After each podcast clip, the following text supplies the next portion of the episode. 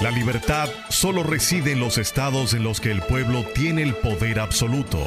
Por el respeto a los valores democráticos y la dignidad del pueblo dominicano, el rumbo de la tarde, plural, objetivo, comprometido siempre con la verdad. Con Juan TH, Rudy González y Georgie Rodríguez. Los poderosos ya están en el aire. Buenas tardes, República Dominicana.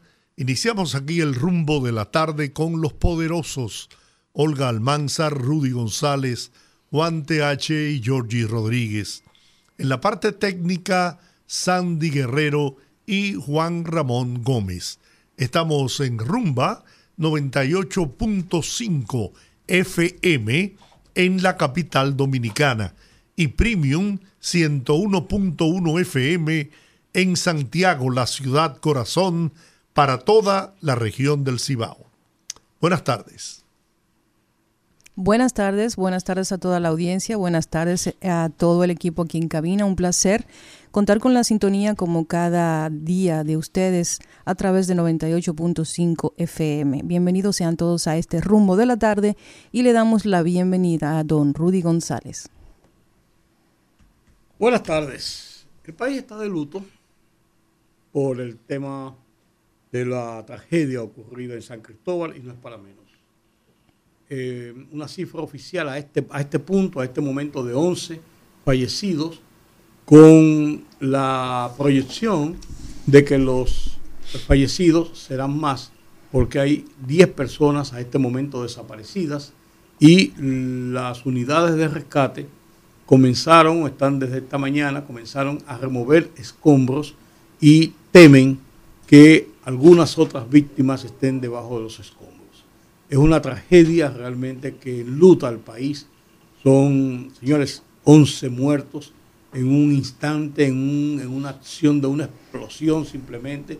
Mucha gente grave, eh, heridos, eh, una ciudad y los alrededores conmocionados por, este, por esta explosión y estos incendios y se teme que algunas de las otras personas también, hay algunas graves, pudieran sufrir serias situaciones que comprometan su vida.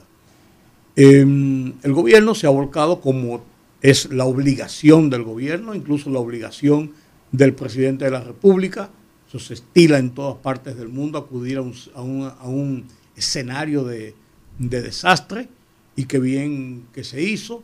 Y el gobierno ha iniciado eh, acciones para tratar de, de eh, ayudar, asistir a las personas que han sufrido los embates de esta explosión y de estos incendios. Em, tratamos de hacer contacto un poco más adelante con las autoridades que están en el escenario en este momento para tener de última mano lo que ha ido progresando, las labores de rescate. Han dicho las autoridades que todavía no se tienen las evaluaciones del motivo real. Hay, hay, especulaciones, hay ideas de qué pudo haber provocado eh, todo esto, incluso cuantificación de daños materiales, pero la verdad es que cuando uno vio en el curso del día de ayer en toda la televisión nacional las escenas de lo que estaba ocurriendo allí, parecía como si un misil de los groseros rusos que atacaron Ucrania habría caído sobre una calle de Kiev. Bueno, buenas, tardes amigos. Efectivamente, aquí estamos. Una buena decisión. El presidente de la República decidió suspender el discurso que tenía programado para, para ayer. No, para mañana. Para mañana, para mañana, para mañana. Ahí vi al vocero del gobierno, Homero dando la información de que el presidente había decidido pues, suspender el discurso. Y hay muchas informaciones con relación a esto, muchas, muchas. El gobierno se ha volcado ayuda hacia las personas. Se está diciendo que no tenían permiso. No sé si eso es verdad. Habría que ver si es verdad que no había, que no tenían, que era ilegal la fábrica lo cual tampoco es raro ni extraño. Yo conozco el caso de una señora en Pantoja, le pusieron al lado una pendejada de esa y ella tuvo que mudarse. Le pusieron al lado. mejor que hizo. Porque yo, yo, pero yo en persona fui, al, Dios. fui al lugar, hablé con los dueños y porque ellos estaban conectados con un, con un dirigente político importante de un partido que no tiene ninguna importancia, pues eh, decidieron mantenerla. Y hablé con, con todo el mundo. El señor se enfermó, los bronquitis y todo eso. Y tuvo que salir de su casa, una casa que la construyó con muchos esfuerzos y sacrificios, pero era su vida la que estaba en riesgo. A propósito, yo quería comentarles brevemente este hecho. Yo tengo un amigo en San Cristóbal precisamente, se llama Pacholi, doctor Pacholi. Él tiene un nombre, pero a fuerza de, de decirle Pacholi, Nadie Pues- sabe cómo se llama. Sí, él es muy conocido allá, un ex dirigente de izquierda, revolucionario. Cada vez que iba a buscar a alguien preso, iban a su casa a buscarlo. Yo recuerdo que una vez Roberto Santana y un grupo de, amigos fuimos a sacarlo de la cárcel. Y cogimos por allá. Estaba preso, pero cuando llegamos ya el coronel había decidido poner libertad. Bueno, Pachori me mandó dos fotos de dos niños. Porque uno de los niños, atiendan esto, le dice, el más grandecito, ambos andaban con una bandeja de aguacates. El más grandecito le dice a Pacholi que le compre a- al otro, porque no ha vendido ningún aguacate. No me lo compre a mí, cómprele a él que no ha vendido ninguno. A mí me enalteció ese, ese valor, Nobleza. esa nobleza de un niño hacia otro niño. No, a mí no me compre, cómprele a él, porque él no ha vendido ninguno. una un gesto de nobleza. Sí, pero esas son las cosas que hacen falta en esta sociedad, en este país. La solidaridad. Cierto. Ah, y a mí me... Tenemos ya en la línea. Estamos haciendo contacto con Juan Salas, que es el director de la Defensa Civil, para hablarnos un poquito en, en relación a cuál es la situación actual y eh, actualizar al público respecto a lo sucedido en San Cristóbal. Bien. Me iba a decir, y esta es una nota, caramba, que me, me produce pesar tener que, que comentarlo.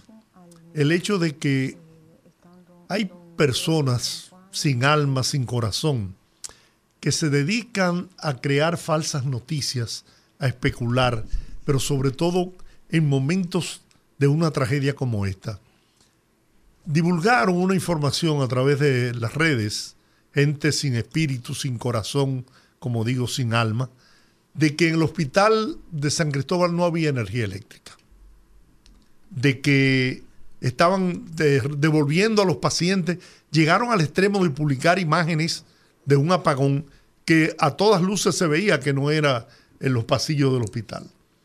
Pero usted sabe lo que es aprovechar una tragedia de estas dimensiones ¿eh? para tratar de sacarle provecho político, partidario, electoral. Hay que ser muy bajo, hay que tener muy poca conciencia y hay que odiar a este pueblo, porque no se puede decir de otra manera. Tenemos. Ya tenemos el contacto con el director de la Defensa Civil, Juan Salas. Bienvenido, señor Salas, al rumbo de la tarde. Sí, muy buenas tardes. Salas, a esta hora, ¿qué estaba pasando en, San Cristóbal? ¿Cuál es el, resumen de la situación ya 24 horas después de la explosión? Sí, correcto. Gracias a ustedes, Juan TH, Georgie Rudy, por orientar la población. El compromiso que tenemos como institución de socorro y como Estado. Eh, la situación hasta el momento es que la cantidad de fallecidos se elevó a 11, eh, debidamente registrados y asumiendo los protocolos, porque hace una hora y unos minutos que una persona fue encontrada debajo de, de algunos escombros. Estamos hablando de que desde anoche hasta esta mañana, familiares, a través de un llamado que hizo la Fiscalía de San Cristóbal y la Gobernación y el conjunto de instituciones que estamos trabajando, le pedimos a que formalmente notificaran y 11 familias habían notificado personas desaparecidas. La cantidad de heridos, eh, ustedes saben que se informó que eran 59, lo cual se mantiene. Entonces, decirle a ustedes que nosotros nos encontramos en una labor ya en esta fase, en lo que sería la culminación de la fase 1, que es la respuesta al incendio y a la explosión que fue lo que generó toda esta situación con pérdida de vida, sofocando por un lado el poco foco que queda, porque parece que no hemos encontrado ahí con productos pesados eh, derivados del petróleo y hasta este momento hay un pequeño foco, pero por otro lado nos encontramos bajando los niveles de temperatura para que la unidad, eh, en este caso de, búsqueda, eh, vaya haciendo la labor a ver si a partir de la denuncia encontramos algunos cadáveres que pudieran estar ahí. Son denuncias de supuestos porque no hay evidencia científica, pero ante el llamado que ha hecho la familia, lo correcto y lo humano es hacer todo el esfuerzo por recuperar algún cuerpo que se encuentre presente. Por otro lado, se le ha estado entregando los cadáveres, que era una preocupación que había, y eso lo encabezó el Ministerio de la, el Ministerio de la Presidencia, acompañado del Ministro de Salud Pública y la Gobernación, para que en el día de hoy fueran eh, entregados los cadáveres ya identificados de por lo menos siete de lo que fueron entre ayer y hoy recuperados. En un momento, en medio de la explosión y, la, y la primera fase del incendio, cuatro personas fueron eh, encontrada en ese espacio, pero tres fallecieron en el hospital. Por eso estamos hablando de esos siete cadáveres que ya se van a entregar a la familia. Los demás están en proceso de identificación por el estado en que se encontraron. Hay que agotar un protocolo legal que implique entonces tomarse uno tiempo. Eso da tranquilidad a la población. Por otro lado, se le está atendiendo a la víctima directa e indirecta a través de un programa que tiene el Ministerio de Salud. Se ha instalado una carga y a la familia se le está orientando, se le está visitando. El gobierno ha expresado a través de su brazo solidario un apoyo para la familia, entender que esto se produce en un espacio prácticamente comercial, por tanto, ustedes no escuchan hablar de viviendas afectadas, sino básicamente son de establecimientos comerciales. El presidente esta mañana anunció que se va a apoyar para restablecer esa zona eh, de San Cristóbal. Y entonces en ese sentido hay toda una, una ola de apoyo y de solidaridad expresada desde el gobierno central y también de sectores eh, eh, privados que han llevado agua, alimentos, y han puesto a disposición de la población. Sala, sí. tú no tienes... Hola, Juan. Hola, hola, hola. Tú tienes los nombres y las edades de las víctimas, por un lado, y por el otro lado, se ha estado diciendo en las redes que el establecimiento no tenía permiso, no, tenía, no estaba legalizado. ¿Es verdad? Mira, tú sabes que lamentablemente aquí el, tema que tenemos las instituciones como la nuestra es tener que dar informaciones para desmentir desinformación. Eh, hay muchos hechos que se han generado y que se han aprovechado en medio de todo esto. Lamentablemente, el país tiene que superar esto.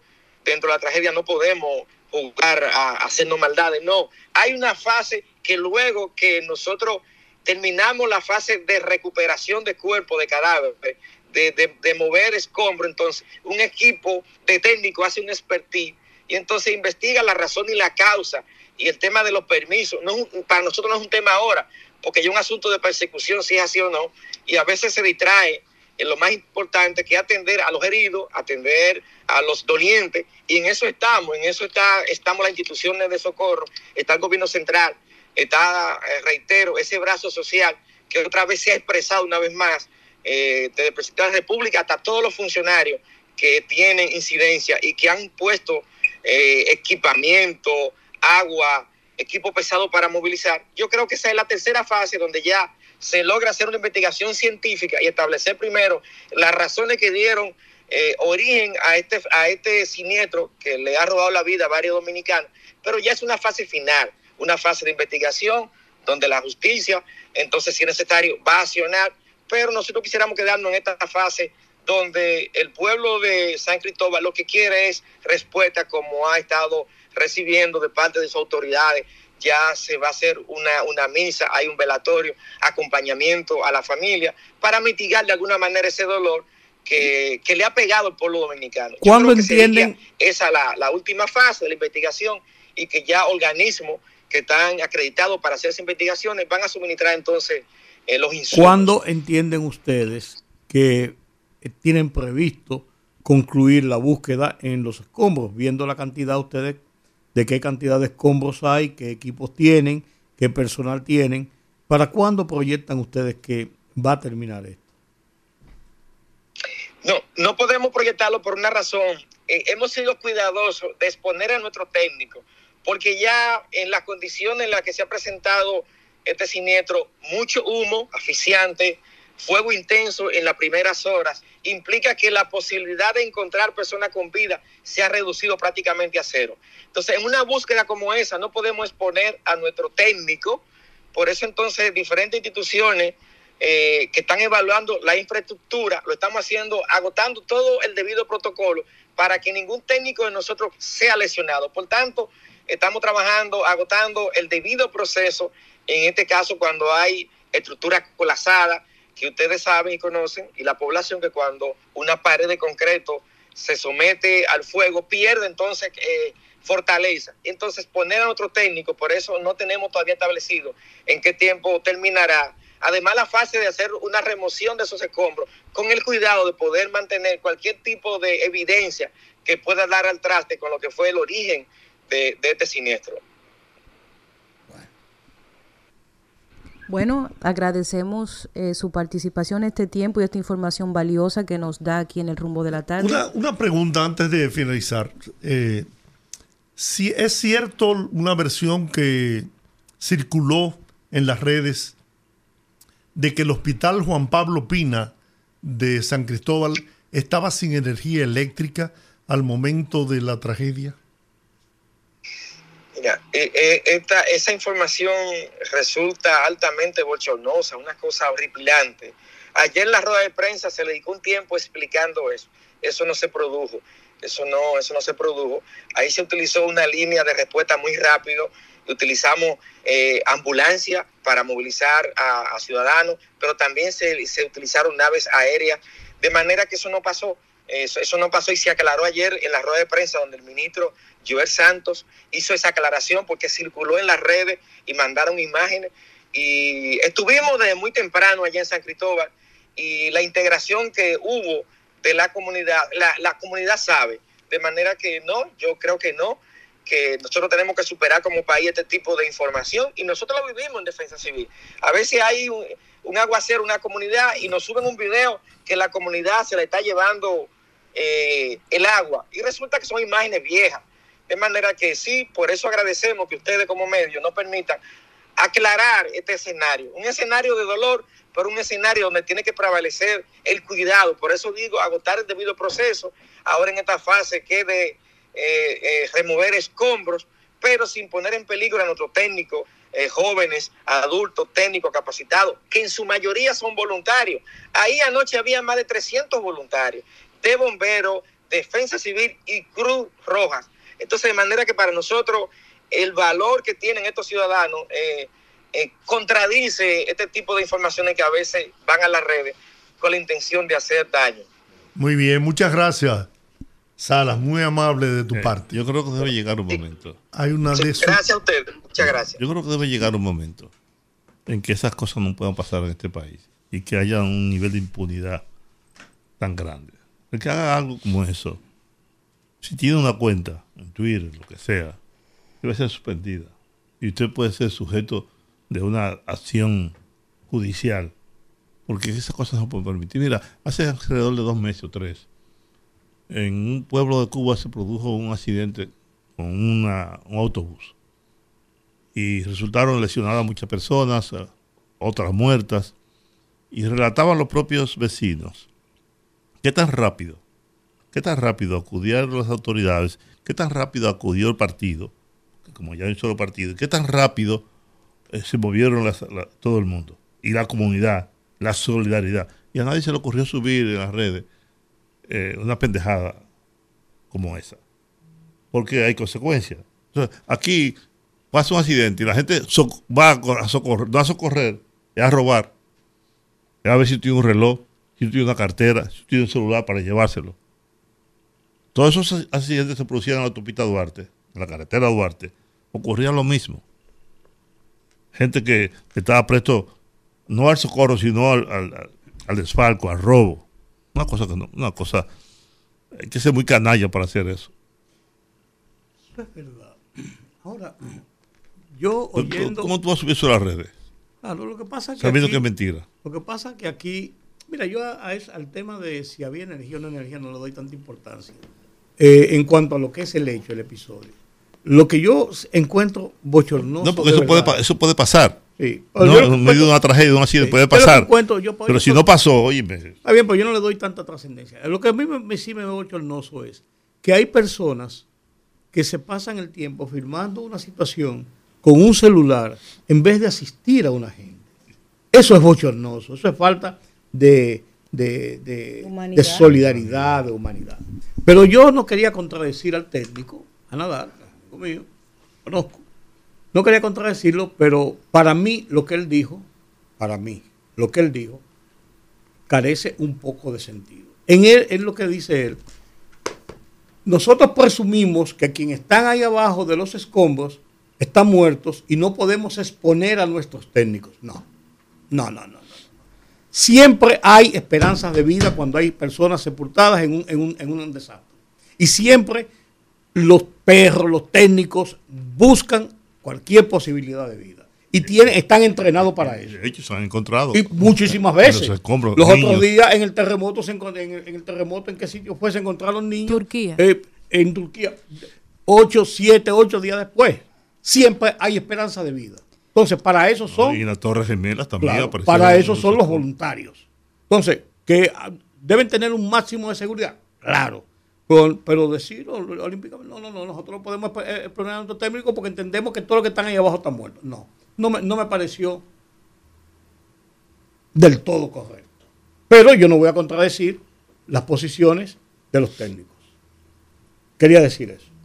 Yo, contrario a, a ti, Rudy, sí le doy importancia al tema de propagar una falsa información sobre la falta de energía eléctrica, porque con eso lo que se lleva es intranquilidad y se utiliza como un mecanismo de campaña política electoralista por parte de sectores evidentemente opositores.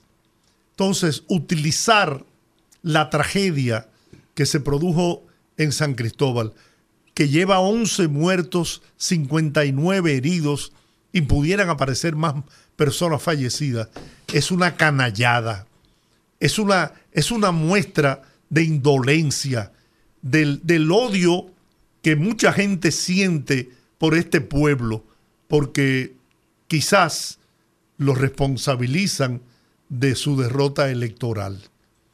Y eso sí le doy yo importancia. yo creo que son dos cosas distintas. Lo, que, lo, de, lo del supuesto apagón que no se produjo, que no es cierto, ese es un tema. Y el otro tema es el de los escombros. Que dijo el señor Salas que. No, no, pero yo no me estoy refiriendo a los escombros. Por eso, no, no, porque Rudy, ese fue el tema fundamental de, de Rudy, lo que dijo él en el sentido de que nos va a exponer la vida ya después del hecho de los técnicos y como bien él dice, eh, siempre hay una... Lo último que se pierde es la esperanza. Entonces tú, en medio de los escombros, por eso hay especialistas, técnicos, hay perros entrenados para esa, para esa misión. Y yo pienso que hay que, esperar, porque eso ocurrió apenas ayer. Y no ha pasado, digamos, tal vez 24 horas. Lo correcto, lo que dice el protocolo, yo supongo, es que después de unos días eso no es tan grande, efectivamente, como él mismo señala, él está dando por muerto a todo el que está ahí, en medio de los escombros. Y eso hay que esperar un poquito, por los familiares, por las propias víctimas. Es eso. Yo no digo, eh, quiero, quiero puntualizarlo, yo no digo que no sea importante que se haya dicho el tema de los apagones. Yo lo que digo es que dentro de la catástrofe y lo que pasó, eso es intrascendente en el sentido, a mi juicio, a mi modo de ver, sobre la magnitud de lo ocurrido. Porque realmente si hubo o no hubo energía, si hubo o no hubo... Es más, lo, lógico era que hubieran suspendido la luz en todo el pueblo. De hecho, yo estuve... Es que hubieran suspendido la luz en todo el pueblo para, evitar... el tema lo trajeron a colación, Rudy, a propósito de que no se le estaba dando atención médica a los, a los afectados, señores, por falta de energía eléctrica. Es a eso que me refiero, por Dios. Sí, eh, pero, pero bueno, ok, está bien, yo no voy a mi, mi, sentido de eso es que yo entiendo que eso es, no tiene, a mi juicio, la trascendencia. Además, yo personalmente, yo, Rudy González, vuelvo y digo, yo todo no lo vinculo con temas políticos. Porque aquí todos los K que andan en las redes no necesariamente son políticos, haciendo travesuras y diabluras, no necesariamente son políticos ni tienen un interés político, sino un interés de puñir la paciencia, de, buscar like, de ponerse en el medio, de decir yo dije, yo torné, yo iré. Entonces yo todo no les marco en, ese, en, esa, en esa estructura de las campañas y las cosas. Entonces por eso yo, ese es mi entender.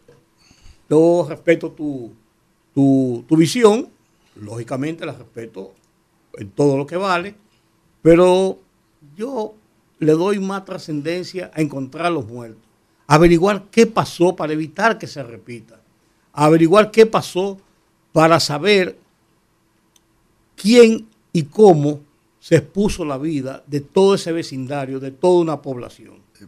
Yo cuando fui al, al terremoto de Managua, en Nicaragua, el pueblo entero se incendió y murió más gente en, los incendios de Managua que en el terremoto, en el año de 1979. Murió más gente. Entonces yo pensé, cuando se habló de la energía eléctrica, yo pensé, para mí adentro, lo más lógico es que le quiten la energía al pueblo, para evitar que ese, ese, ese incendio se, reproduzca por cortocircuito. Es lo que yo entendí e interpreté. Yo por eso digo, no le, no, entendí que era hasta lógico yo, yo pienso que la, lo, primero en importancia es averiguar, investigar las causas. Ahora, no menos importante es la, actuación de los organismos de auxilio, porque eso ya después de consumado el hecho, después de la tragedia estar en progreso, lo importante es tratar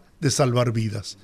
Y por eso yo creo que se inscribe en una canallada, y lo, y lo repito y lo repetiré, el decir que esos afectados en su salud, en su vida, tuvieron que ser devueltos del hospital porque no había energía eléctrica. Entonces, hay que tener muy poco corazón para aprovechar una situación de tragedia como esa para sacarle provecho político, partidista, electoral, porque lo único que se persigue con eso, yo no sé si serán políticos o no, es tratar de afectar la imagen del gobierno. Eso es todo. Y, yo lo, y esa es mi visión. Yo lo veo así y creo en eso a ciegas. Como creo que también debemos ir a la pausa. Eso es lo principal. Fogarate en la radio con Ramón Colombo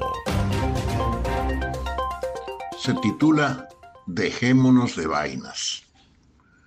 Primero, se define como figura política por propia cuenta, sin depender de un gran líder que lo ampare. Segundo, llega al poder sin ningún precedente negativo y sin enfrentar a grandes enemigos. Tercero, asume un país en triple crisis, sanitaria, económica y moral. Cuarto, se dedica a trabajar para superar el COVID-19, restablecer el turismo y castigar la corrupción. Quinto, logra la economía nacional más estable de Latinoamérica. Sexto, invierte por todos lados y fomenta la inversión privada. Séptimo, no discute con nadie, llámese como se llame y haya o no gobernado. Y dejémonos de vainas. Octavo, Abinader merece seguir. Fogarate en la radio con Ramón Colombo. El rumbo de la tarde, el rumbo de la tarde, el rumbo de la tarde. A los niños que juegan con el celular, entonces nosotros comenzamos el programa, Olga y yo. Tú lo puedes hacer, estoy llamando a, a la ministra Milagro Germán. Germán. la diva. Pero, ¿para qué tú vas a llamar, ¿para qué tú vas a, llamar a Milagro Germán si tenemos aquí a Patricia Nadal? Que viene a hablar de lo que queremos hablar, que es de la Feria del Libro. Pero tú no vas a echar vaina con ella. ¿Eh? Tú no vas a echar vaina con ella. ella me dice, ah, no. no tiene a Patricia. Patricia, gracias por estar con nosotros. Qué bueno que nos acompaña. Patricia es la vocero oficial del el Ministerio de Cultura. Y en esta ocasión el tema central del Ministerio de Cultura es la Feria del Libro. Una feria que comienza la semana próxima, es una feria que es un festival cultural, quizás uno de los principales que tiene la República Dominicana, ya en su vigésimo quinta edición. Yo recuerdo a una vez que se hizo en el Huacal, recuerdo una vez que se hizo en la calle Las Damas, recuerdo una vez que se hizo en muchísimos sitios diferentes. Y yo creo que ahora se va a representar en un lugar, eh, yo no sé, muy sui generis, que es en los museos de la Plaza de la Cultura. Y mi temor es, mi temor es ojalá que allí impere bien el orden, el cuidado, para evitar que se le haga daño a todo esto que es ese remodelado eh, centro cultural que son los diferentes museos, tan recién eh, remodelados por así decirlo. Patricia, buenas tardes. Gracias por estar con nosotros. Gracias a ustedes por recibirme, Rudy, eh, TH, el señor Georgie y todo el, ¿Cómo el, el, el staff. señor Georgie. Claro, no, por respeto. Oíste, no Con fui yo, ¿eh? respeto y admiración. No, no fui yo, ¿eh? No, pues Patricia tiene que decirme a mí, Rudy, Claro. porque la relación de amistad, de trabajo, Así de es. compañerismo, trabajamos juntos por mucho tiempo, de Patricia y yo, viene de, no voy a decir cuántos años No, por favor, pero de Rudy, muchos- por favor. Ayúdame, pero- ayúdanos. Pero de muchos años. sí, señor. Cuéntanos, esta, esta, esta preparación de la Feria del Libro, ¿qué innovaciones tiene hacia, hacia qué objetivo está dirigido? Porque siempre se busca, se tienen unos temas, se busca un objetivo, no solamente es poner libros en, en circulación, no es vender libros, no solamente es comer empanadas. Así o com- es. hay- ha habido muchas cosas. Entonces, ¿cuál es el objetivo principal de esta feria, de esta edición?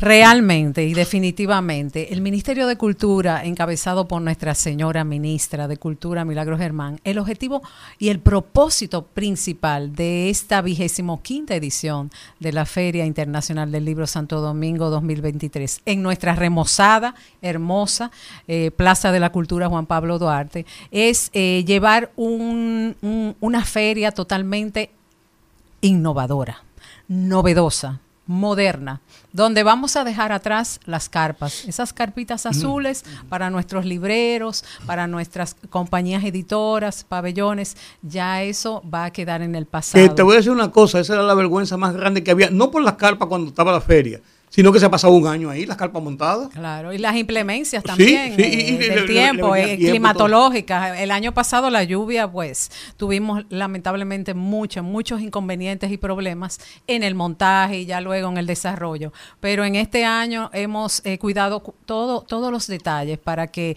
eso ya quede totalmente eh, solucionado con una tremenda infraestructura moderna donde va a estar el pabellón de la imaginación, que es una de las novedades en esta vigésimo quinta edición. Inteligencia artificial. Inteligencia artificial, adivinaste, todo lo que tenga que ver con la tecnología. Tenemos a Google, ese gigante de la tecnología eh, mundial, que va a participar con conferencia de inteligencia artificial a cargo del señor Gabriel Alvarado el 25 de agosto. Por igual va a dar talleres de eh, cómo armar libros con herramientas totalmente gratuitas. Eso solamente lo logra Google. Y por igual un sinnúmero de pabellones eh, que hemos ideado en este año, como el pabellón de la, de la lectura, para darle eh, toda la, el valor a la lectura eh, en esos pabellones. También tenemos el pabellón del cómic ampliado, porque fue todo un éxito el año pasado. Muy chévere el pabellón del cómic. ¿verdad? Para todos los amantes de ese noveno arte. También vamos, eh, contamos este año con el pabellón de los autores dominicanos y talleres eh, literarios, el pabellón de nuestra homenajeada, eh, Janet Miller. ¿Verdad? Esa gran eh, poeta, escritora, narradora, eh, Premio Nacional de Literatura en el año 2011, es nuestra gran homenajeada y vamos a tener también un pabellón especial para ella en el área de la Biblioteca Nacional. Y Israel, ¿cómo va a participar? Que es el país invitado. Sí, Israel, el país invitado, por igual, va a tener su pabellón especial, ubicado también en una de las áreas de nuestros museos, el Museo de Historia y Geografía. Eh, para fortalecer ¿no? los lazos culturales y literarios entre ambas naciones, con una riqueza intelectual no milenaria. Se aprovecha siempre la Feria del Libro para poner en circulación una gran cantidad de obras. Muchos eh, escritores van dejando eh, su puesta en circulación, su lanzamiento para, la, feria, del Libro, porque es el acontecimiento del libro, precisamente. ¿Qué tienen en carpeta para este año? Bueno, yo, quiero, agregar la pregunta de, de Rudy, que la editora, la editora nacional, la editora dominicana, la editora de la feria, va a publicar, yo tengo el listado aquí, Así es. va a publicar muchas obras importantes. 16 títulos. Sí, y, lo, tengo aquí, lo tengo aquí todo, todo por día. 25, 26, el 26 otra vez, el 29, el 30, el 31. Va a haber conferencias magistrales, exposición, libros de autores dominicanos, tanto de, la diáspora, de los dominicanos residentes en el, en el extranjero, como de dominicanos. Y yo quería preguntarte, que marcara la pregunta de de, de Rudy con lo que está haciendo la propia editora.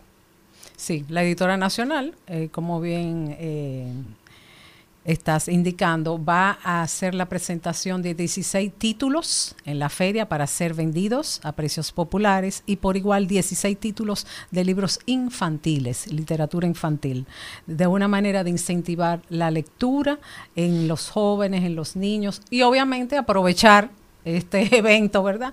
Eh, relevante, ¿no? El más relevante e importante de nuestro país a nivel literario, para que puedan adquirir esos libros a precios populares. El bono libro, como cada año, muy importante, indicar que va, vamos a donar a regalar libros a esos niños que hagan una escritura de un poema, hagan una carta a un escritor que le haya impresionado en, el, durante la feria, hagan una reseña crónica de la feria. Ellos van a ser entonces premiados con ese libro que ellos eh, elijan, su favorito. ¿Cuántas obras yo te preguntaba? ¿Tienen una cantidad? ¿Cuántas? ¿Cuántas obras van a poner en circulación? Bueno, eh, exactitud, exactitud total no. pero sí tenemos participando más de 18 países internacionales, 50 laureados escritores internacionales, de nuestra diáspora vienen alrededor de más de 20 y de parte acá, de nacional, creo que son casi unos 25. Eh, ¿Cuándo se celebrará la feria? 24 de agosto al 3 de septiembre. 10 días de feria en, el, en, la, en la Plaza de la Cultura Juan Pablo Duarte en horario de 9 de la mañana a 9 de la noche. ¿Por qué, el, cambio de, ¿por qué el cambio de la, de la ubicación de la feria? Sí, eh, en años anteriores se había celebrado en la Plaza de la Cultura. Claro. Y también... Y, eh, se producía un caos ¿eh? sí, en esa zona. En esta ocasión no va, no va a ser así. Usted va a ver que se lo vamos a demostrar. Hemos tomado todas las precauciones a nivel de infraestructura, de organización. El parqueo sobre todo. Parqueo sobre todo. Hemos hecho ahí, bueno, recientemente tuvimos el Congreso Red Naranja. Se desarrolló perfectamente con una afluencia de público perfectamente diaria, sin ningún inconveniente. Y por igual tenemos la estación del metro al lado, que eso es muy importante, un lugar céntrico, el Máximo Gómez, César Nicolás Penson, Pedro Enrique Ureña, tres vías por donde usted puede igualmente salir, entrar, parquear dentro y parquear fuera. Porque ya los, ya los parqueos no están usándose para, para poner las, las carpas. Sí. Entonces los parqueos se van a usar ahora para los vehículos. Exactamente, esa es la idea. Y, se ha economizado espacio para el área ya vehicular. unas estructuras. Porque vamos a usarlo como escenario los museos adentro y por igual el, pabellón de la imaginación es la estructura, la estructura esa larga que, es como una carpa pero gigante. Enorme, gigante. Climatizada, eh, totalmente con aire acondicionado, techada, eh, con eh, cristales, de manera de que eso va a quedar para el año próximo, de manera que todo eso se ha hecho en el Ministerio de Cultura a través de la arquitecta Ortega. ¿Cómo se resolvió el conflicto o el intento de conflicto con los escritores intelectuales que estaban llamando a boicotear la feria? Sí, em, también le quería responder al señor Israel, eh, eh, invitamos a Israel porque la fecha por igual que necesitaban los invitados internacionales, tanto de la diáspora, poder viajar al país, era en esta fecha. Por eso el cambio y no en abril.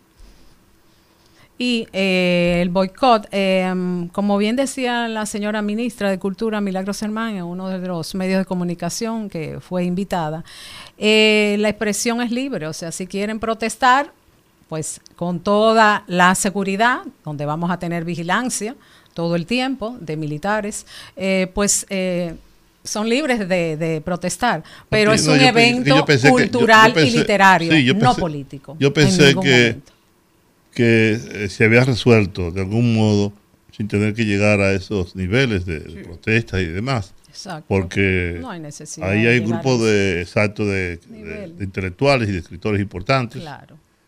Yo, pienso, yo pienso que hay algún nivel de prejuicio, el tema de Israel, el tema de los haitianos, y por ahí va la cosa. yo leí el documento que ellos enviaron, la respuesta también. Toda la firma, todos los nombres, yo por igual. Pero no hay que empañar el evento literario más importante y relevante de la República Dominicana.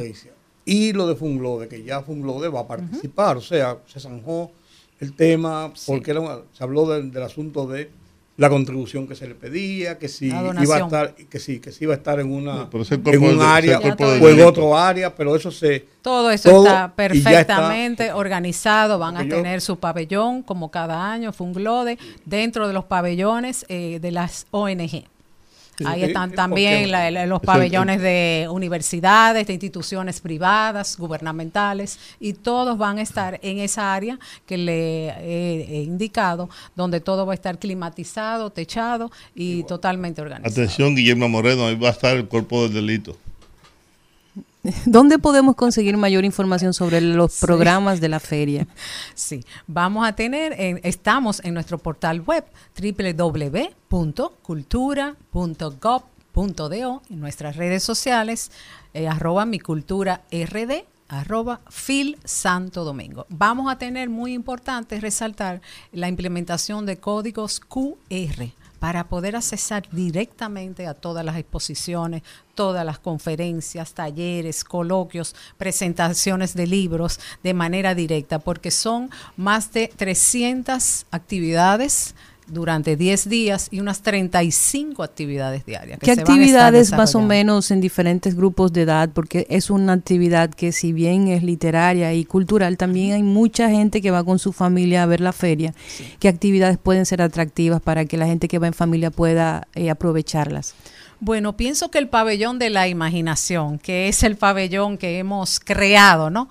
en esta vigésimo quinta edición, eh, va a ser el atractivo para toda la familia, porque ahí vamos a tener inteligencia artificial, ahí se van a tener también tour 4D por nuestra ciudad colonial, ya la parte turística, vamos a tener también em, actividades inmersivas vamos a tener por igual la participación de los jóvenes premiados en diferentes universidades por sus invenciones que fueron premiados por la NASA.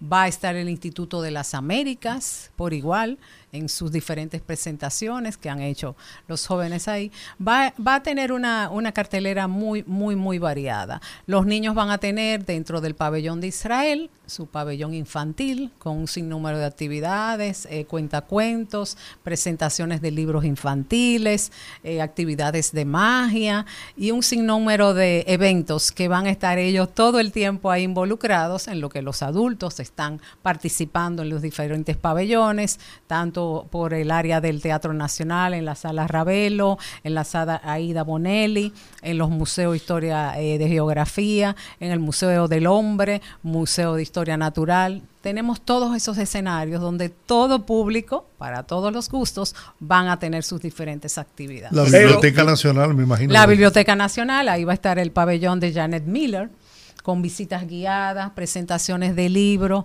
eh, conferencias, coloquios sobre su vida y, definitivamente va aunque, a ser Aunque ha sido muy criticado siempre el tema de los kioscos eso te iba a de, cero empanadas de alimentos. Cero, empanadas y pero, pero, un evento como ese requiere Sí, para que, la gente pueda estar, como quien dice, un pasadía, Pa- exacto. 9 de la Necesita mañana a que 9 de la comer noche. y que tomar, Y ¿no? no salir. Vamos a tener esa área eh, totalmente organizada de alimentos y bebidas con diferentes opciones para comer, para beber, para todos los ¿Y los Yo tengo- yo artesanos van a estar este año? eh, no. En Ah. este año, como lo acabamos de tener en el RD Congreso Naranja, ahí hicimos la primera feria nacional de artesanos, tanto eh, locales como de las diferentes provincias. Ahí ellos tuvieron un- unos días maravillosos. Yo tengo de una muchos visión, yo beneficios. tengo una visión crítica sobre la Feria del Libro. La he tenido siempre, porque pienso que el Ministerio de Cultura ha hecho de la Feria del Libro su eje central, en un país donde cada vez la gente lee menos, en un país donde hay que rescatar la lectura. Y es una lástima que se gaste tanto dinero, tanto esfuerzo, tanto sacrificio para que la gente vaya a comer chimichurri, panada, como dice Rudy, y menos a comprar libros, y mucho menos a leerlos. Yo creo que el Estado necesita de una política alrededor del libro. Y hay muchos trabajos hechos por muchos escritores sobre eso. Justamente en estos días estuve terminando una, una conferencia que dio el autor de Rayuela sobre, sobre el arte de escribir y sobre la literatura en sentido general. Y no sé cómo hacerlo porque aquí hay una inversión tan grande de valores y las redes sociales se han convertido... Hay un libro que se llama La Infocracia. De un Wu chinito, Shulhan. de un japonesito, ¿eh? Wu Shulhan. Sí. Como- Como... Y, y Julito Jacino mandó en estos días, ¿cuál es el arma más grande que ha inventado la humanidad? El celular. Mató la televisión, mató el libro, mató esto, mató aquello. Y mató la inteligencia también, la inteligencia humana. Yo creo que el Ministerio de Cultura tiene que elaborar todo un proyecto alrededor del libro, de rescatar el libro, de rescatar la lectura porque ese esfuerzo que está haciendo el ministerio con la edición de todos estos libros de autores dominicanos muy importantes y todo eso no se puede perder no puede ser un bulto. En las escuelas por ejemplo en el colegio donde estudiaba mi hija yo no tengo hijos pequeños pero había que leer todas las semanas un libro dos libros. En el colegio probablemente lo estudió este señor estudió Rudy no sé Olga porque es No, muy yo soy de Yo escuela sí. pública. Yo recuerdo había- perfectamente. no, también, en la escuela pública se leía. La escuela pública Sí. se- había que leer también. Privada, ¿no? sí. Había Sí, que leer, no solamente en los colegios. Había Sí. que leer por obligatorio. Yo, pero yo leí las obras más importantes en la escuela pública. ¿no? Yo soy Y- de, yo educación yo vengo de- católica. De, una familia, Yo también. de una familia de, de muy escasos Yo no puedo olvidar a María de Jorge Isaac. Ah, yo tampoco. ¿entiendes? A nosotros nos exigían un María y libro Novela película. hermosa. ¿no? El masacre se pasa a pie, Sí. eh, la sangre, todas esas cosas yo la un niño. Bodas de sangre. ¿Y tú fuiste El? Principito, el El Quijote de la. No, Mancha. Yo no te supongo niño. Sancho. Ves, Sí. Entonces, entonces, entonces, yo me pongo a decir, el Quijote de la Mancha. Tanta gente habla del Quijote de la Mancha. La mayoría de la gente que comenta el Quijote No de la Mancha no lo lee. Ni sabe quién es el Quijote, No, ni, ni sabe ni- quién ni es. Sancho, Pero, ni quién era la... pero quizás después de la Biblia es la, el- es la obra El libro en, habla No, no, en, en español, español, ese- ese- más leído. esa es la obra de este idioma. ¿No? Ni siquiera es la Biblia, porque la Biblia no, no se escribió en este idioma. No, yo te digo la más, No, yo más sí, leída. sí, sí, yo entiendo lo que está diciendo. Te quiero decir que, que como Quijote hay muchas otras, otras, otras obras importantes, muy importantes. Entonces, to- rescatar eso, rescatar eso, volver a eso, creo que de alguna manera, alguna manera no solamente responsabilidad del Ministerio de Educación, ni yo creo que es una responsabilidad de todos, del Estado como tal y de nosotros como padres, incentivarla. Una señora fue a mi casa de otro día y me dijo, ¿y todos esos libros? ¿Qué te hace con todos esos libros? Y yo lo que le dije no lo puedo repetir por radio. No, porque si tú no le dices nada, te lo, te lo botas. Eso está de más. Patricia, tú decías algo, escúchame, simplemente tú decías algo de, de que van a incentivar la lectura en la feria. Va a haber Sí. un salón de lectura en Va a haber feria. un pabellón Un pa- de apreciación a la Y para usted lectura. poder sentarse y leer ahí. donde van a estar eh, importantes escritores nacionales eh, dando talleres, eh, motivando a todos los asistentes. Con interacción, Exactamente, con interacción, de manera de, como bien decía Pues es TH, una innovación. el libro no va a dejar de existir. Pero ese es el una- lema de nuestra eh, Feria Internacional del Libro es, para todo hay un libro, y el libro nunca va a desaparecer. Yo- de yo nuestra tengo- vida, porque Pues- para todo se necesita Dice un aquí, libro. te manda, te manda a decir, la gente puede comer Sí. en esas actividades. Lo que tienen que hacer es preparar un área específica para que la gente sepa dónde. Claro, tiene que- organizarlo. Organizarlo de tal, Así manera, de tal manera que pueda Así ir a un a sitio específico. Bien presentado. Creo que este año se va a sorprender todos los eh, que asistan a esta feria porque viene renovada, innovada, Además, muchos Georgie cambios Georgie no va si no hay donde que comer. se van a ver. Bueno, pues prepárense, Yo tengo- prepárense que van a ver algo fuera de serie. Yo tengo una experiencia de la Feria del Libro. Yo estoy en cierta forma de acuerdo con Juan sobre el tema de la motivación, no solo de la lectura, sino de la adecuación. La nueva generación está utilizando muchas plataformas digitales para leer, eh, leer como eh, Wattpad, que se usa mucho. Sí, Los adolescentes libros. la consumen muchísimo. Y yo creo que debe debe haber esa transición generacional entre la gente que lee, que le gusta su libro físico, pero también eh, facilitar en esas herramientas que usan los jóvenes para leer, eh, digitales, para también promoverlas. Pero yo creo que la Feria del Libro sí cumple, sí, sí cumple un rol. Con un solo niño que uno motive en una Feria del Libro a leer, yo creo que con eso para mí es suficiente. Suena muy idílico, pero yo realmente lo creo y lo digo, porque a partir de una Feria del Libro, uno de mis hijos comenzó con el hábito de la lectura y es un adolescente de 14 años. Fue allá a la feria del libro, vio algo que le llamó la atención, tomó el libro y a partir de ahí hay que estar comprándole constantemente libros para que él pueda leer. O sea, Claro, realmente, realmente le llega a mucha gente el tema del libro, que sí yo creo que está pendiente no solamente la motivación de la lectura que sea el centro de este tipo de actividades culturales, sino también de la escritura. Muchos, me cuento entre ellos, yo escribo desde muy joven, pero publicar un libro en República Dominicana sale sumamente costoso para una persona normal. Y hay muchísima gente por ahí con un talento increíble para escribir y yo creo que parte de fomentar y tomarlo en cuenta dentro de los programas de la feria eh, del libro es importante facilitarles a esas personas que tienen inquietudes literarias, que escriben, que el poema, que el cuento, que guion para películas, puedan tener un espacio y puedan acceder a esa facilidad para llevar a cabo eso, porque eso también motiva mucho a mucha gente que quiere acercarse a estos ambientes culturales, pero por cuestiones económicas costos, no claro, puede. claro. El gobierno Vamos debería tener, crear un- sí. una editorial La pública. Nacional. Bueno, tenemos La tiene. editora La tiene. nacional, el Claro. Ministerio de Cultura. Ahí Sí, está Margarita. Marmolejos ahora, mira. Sí, Las librerías desaparecidas. Pero tienen para imprimir los libros y todo. Ajá. sí, sí, sí. Mira, Vamos a sí, presentar mira 16 tienen. Las librerías desaparecidas prácticamente. Solamente queda así, librería importante, cuesta. Pero ah, no hace muchos años había muchas librerías. Y la Tesaurus, la Trinitaria. Claro, La Trinitaria. Universidad Autónoma de Santo Domingo tenía también, estaba ahí. eh, Susaeta. Van a no, participar muchis- muchas muchísimas, más. eh, muchísimas José. cosas.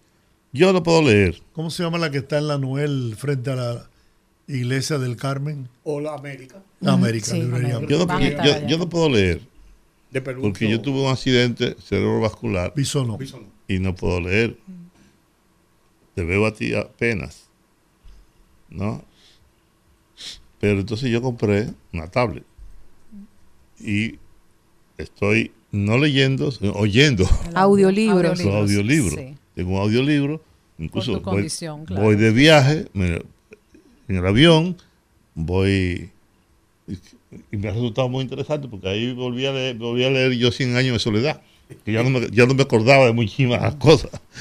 Y así sucesivamente. Eso como, como que podía incentivarse mucho también, porque ahora como que no hay mucho tiempo tampoco para, Sí. para la lectura. Ahí dentro del pabellón de la imaginación eh, vamos a tener diferentes eh, autores de libros, de manera de que, como bien dices tú, con tu condición, gente que no puede tomar un libro, fijar la vista, pues tiene esa otra opción. Y ahí vamos a tener muchas, muchas eh, actividades inmersivas, audiolibros y demás, para fomentar y eh, pues incentivar vamos, vamos esa a parte. invitar entonces a toda la familia, como dice aquí Altagracia Guillén, me está diciendo que, que es una buena oportunidad también para compartir con la familia, Claro. muchachos. Y para quizá comprar libros también, Sí. como ya inician Claro. clases, ¿verdad? Los Exacto. colegios, cualquier texto que Yo necesiten, una- ahí van a estar para la venta. Tengo una inquietud. Señalabas, y de hecho así es, que la Feria del Libro es un evento eminentemente cultural, quizás el más importante que país. se celebra en el país. Así es. A propósito del tema del invitado Israel, ¿no? Y yo me he preguntado por mucho tiempo, ¿por qué a Joaquín Balaguer, no el político, el escritor, el intelectual, no se le ha dedicado una feria del libro? Dejamos, Dile, dile, Patricia, que dejamos yo me pregunto lo mismo. en el aire.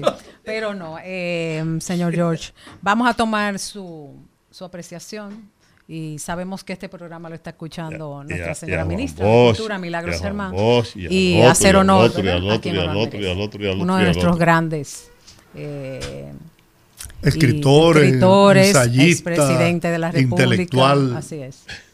Mal- no lo digo mal con poeta, ningún pero- interés político. Oh, no, Sí, no, no, no, no, jamás. Bueno, Pero- ustedes cada quien Jamás. puede hacer el juicio que Claro, entienda, ¿no? Yo sé desde lo más íntimo de mi corazón Tienes que lo digo me igual que- sencillamente igual que Leonel porque creo que ha sido una una carencia que no se le haya dedicado a un hombre que gravitó en la vida pública como escritor, como intelectual, independientemente de que usted pueda estar o no de acuerdo con su accionar político, Político, claro. pero él ha sido reconocido no en el país, no, a nivel A mundial nivel como una de las figuras de las letras dominicanas de más No, no, importancia. espérate, escúchame, Bueno, perdóname. Esa Si es quieres, podemos, opinión, te- Juan. si quieres podemos tener esa discusión en otro momento. Pero Esa es no, tu opinión. No es verdad que Balaguer es Bueno. un escritor reconocido mundialmente. Carajo. Sí es más reconocido de Juan Bosch. Sí es mucho más. reconocido. Mucho más. No estoy comparándolo con Juan Bosch, simple y llanamente estoy diciendo la, la calidad y las cualidades de Joaquín Balaguer, el intelectual, el escritor. Punto. Patricia, la feria se inaugura el 24 en un acto el 24. Solamente Sí. el acto de inauguración. El acto de Y inauguración el- tú puedes a las tú 7 puedes de la noche, en horas de la noche. El 25 abre, de 9 ¿Y de la dónde Vamos, vamos, a cambiar el nombre del país. Vamos a poner eh, República Joaquín Balaguer. El teatro, en el teatro Bueno, nacional. trataron de ponerle teatro. Nacional, el acto inaugural. Así que también, no te quejes. también, no, y también criticable. Vamos a dejar eh, esa eh, esa motivación de usted, ¿no? Para externarlo a nuestra señora ministra de Cultura. Con mucho gusto. Gracias. que sí. El lío que se va a Hay que honrar a nuestros que- que- grandes dominicanos. Gracias. glorias dominicanas. ¿Eh? Gracias, Patricia, ases- gracias al Ministerio de Cultura por estas invitaciones. Un cementerio de, toda una generación. Y la invitación está abierta para la familia dominicana, para todo el que reside en este país que quiera eh, tener ese Hay encuentro, eh, politizar la feria. encuentro con la cultura. 24 al 29, ¿verdad? 24 de agosto al 3 de Al septiembre. 3 de septiembre. 10 días de un- la gran Feria Internacional Santo Domingo 2023. Gracias, Patricia. Plaza de la Cultura, Juan Pablo Duarte. Gracias, Patricia Nadal, por A estas ustedes. informaciones. Vamos a la pausa.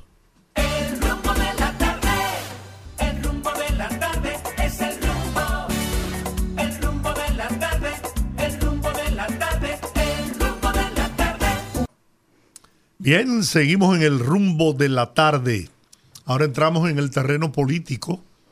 Pasamos del aspecto cultural, ¿no? Con todos esos anuncios trascendentales de la celebración de la Feria del Libro, eh, el evento cultural para mí de más trascendencia que se celebra en el país y que ahora tendrá de nuevo como escenario el centro de la cultura, ¿no? La Plaza de la Cultura, Pero ahora en los Juan museos. Pablo Duarte. Dentro de los museos ahora. Exacto.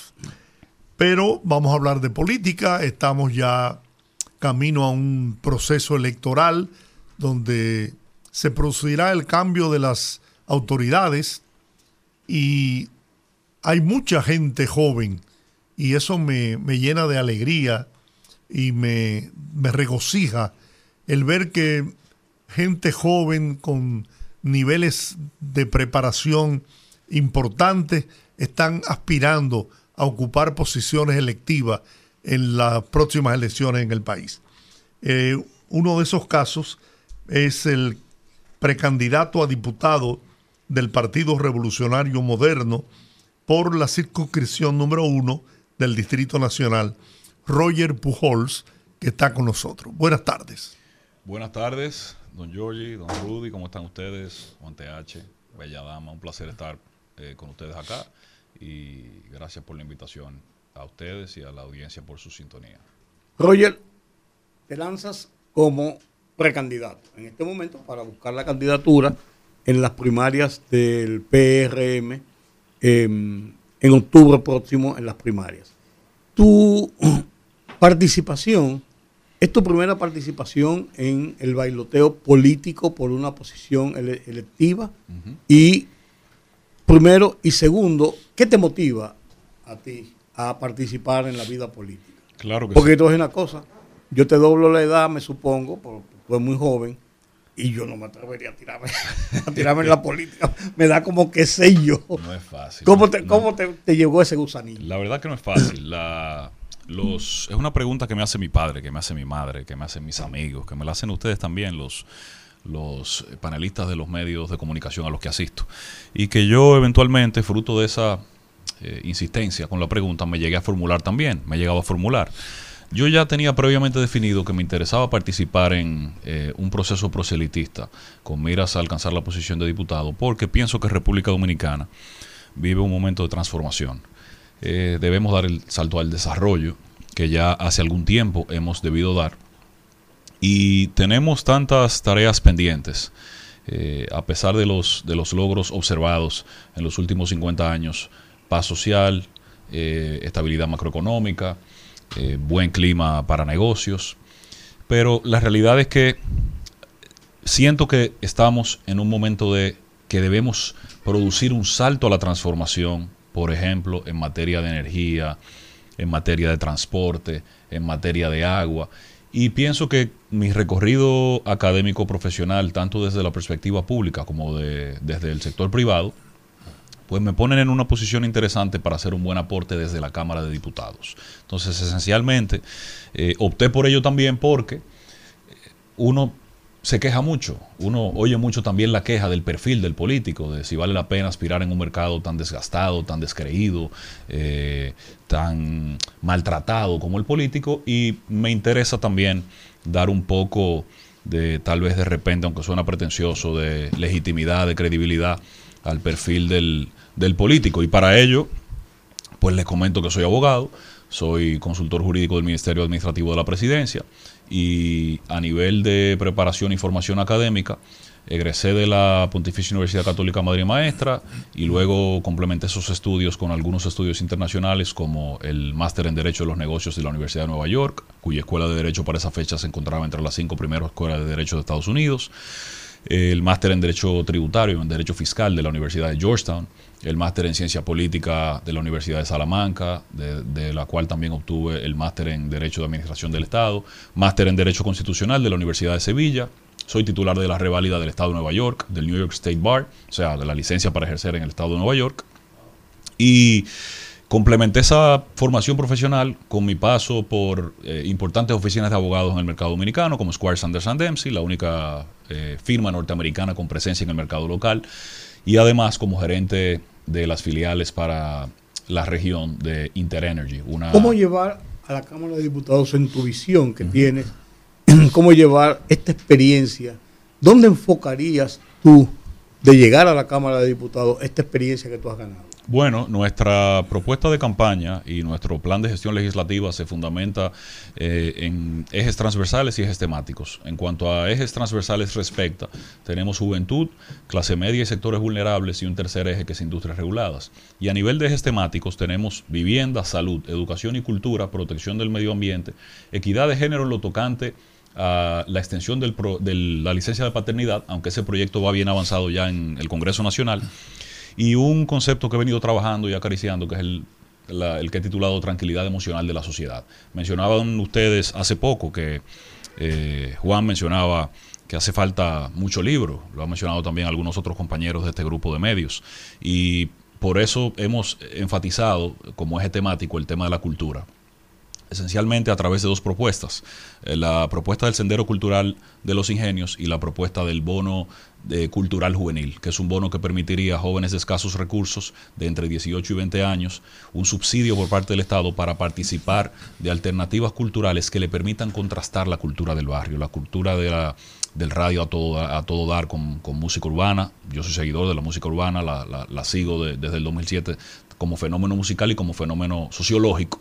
Pero eh, siento que los jóvenes de escasos recursos no tienen alternativas para contrastar esa, esa cultura del barrio. Y aparte de eso, el tema del sendero cultural de los, de los ingenios, eh, para, digamos, robustecer la parte cultural que es importante como fuente de contenido y de creación de cohesión social. En caso de llegar a la Cámara de Diputados, tú serías representante de la circunscripción número uno del Distrito Nacional. Evidentemente, un diputado tiene que legislar para todo el país, pero ¿qué podrías tú aportarle a tus votantes, a tu circunscripción, desde la Cámara de Diputados? Bueno, yo pienso que entre, aparte de esas dos propuestas en el eje cultural, eh, pienso que una propuesta muy bonita y de mucho contenido esa es la propuesta que hemos formulado que se llama Incentivo a la Vivienda Joven. En República Dominicana no existe un proyecto, un programa gubernamental de incentivo para adquisición de vivienda por parte del segmento joven de la población. Lo más cercano a ello es eh, la figura del, fideicomiso de vivienda de bajo costo, ah, digamos al cual puede acceder un grupo de una pareja de jóvenes eh, de escasos recursos, porque el joven de clase media no puede acceder a ese programa, porque sería darles tal vez la espalda a su realidad socioeconómica de forma tal que la única opción que le queda al joven de clase media para beneficiarse de un programa, un programa gubernamental en materia de adquisición de vivienda es reducir tal vez su estándar de vida. Y el programa de incentivo a la vivienda joven contempla dos aristas. La primera es la creación de una exención del impuesto a la transferencia inmobiliaria. Cuando usted compra una vivienda, usted paga 3% eh, del valor de la vivienda para que se le transfiera a nombre suyo. Eh, y la realidad es que es un impuesto un tanto regresivo, sobre todo cuando lo comparamos con el hecho de que usted no paga ese impuesto cuando compra una vivienda a bajo costo. Es decir, un joven de escasos recursos compra una vivienda por 4.8 millones de pesos y no tiene que pagar el impuesto a la transferencia inmobiliaria. Pero un joven de clase media compra uno de 4.9 y tiene que pagar el 3% sobre los 4.9. Entonces lo que proponemos es que si no se puede eximir como tal porque la finanza pública puede que no lo aguanten, entonces que se pague sobre el excedente del valor de vivienda a bajo costo. ¿Qué tendría lógica? Claro, y un segundo, y un segundo punto de esa propuesta tiene que ver con eh, la creación de un programa de financiamiento con tasas diferenciadas para jóvenes menores de 35 años que adquieran su primera vivienda y que la adquisición de esa vivienda sea para fines de uso habitual, no de comercio.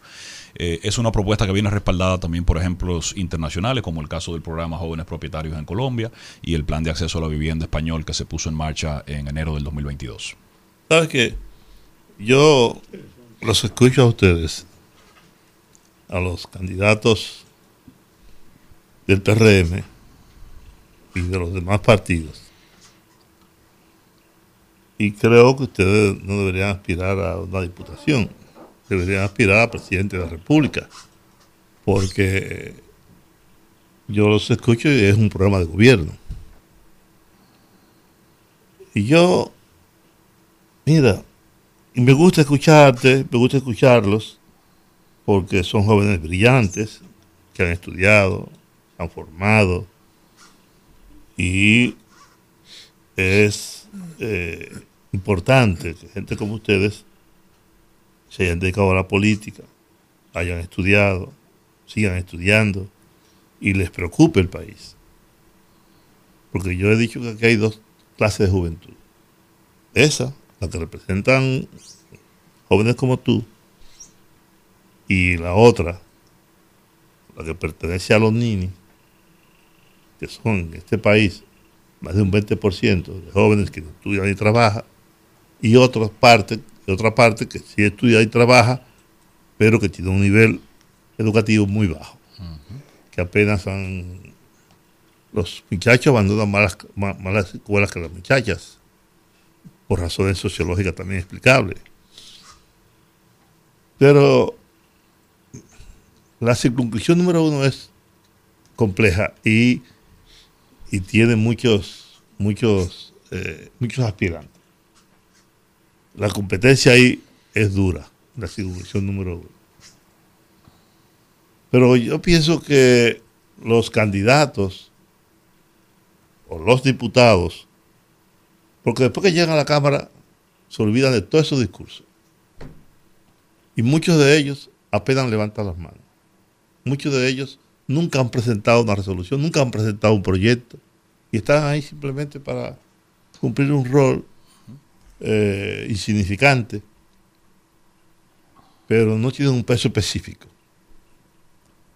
Los apabulla el partido, se le imponen eh, agendas que nada tiene que ver con lo que ellos creen, con lo que ellos piensan. Nosotros necesitamos un Congreso distinto, proactivo, que cumpla con su responsabilidad política, su responsabilidad social de cara al país, de cara al futuro, que es lo, es lo que yo aspiro. A mí me gustaría ver gente como tú en la Cámara de Diputados, gente como otros muchachos que han venido aquí, no solamente del PRM, sino eh, de la PUPU, como digo yo, y del otro, de los otros partidos.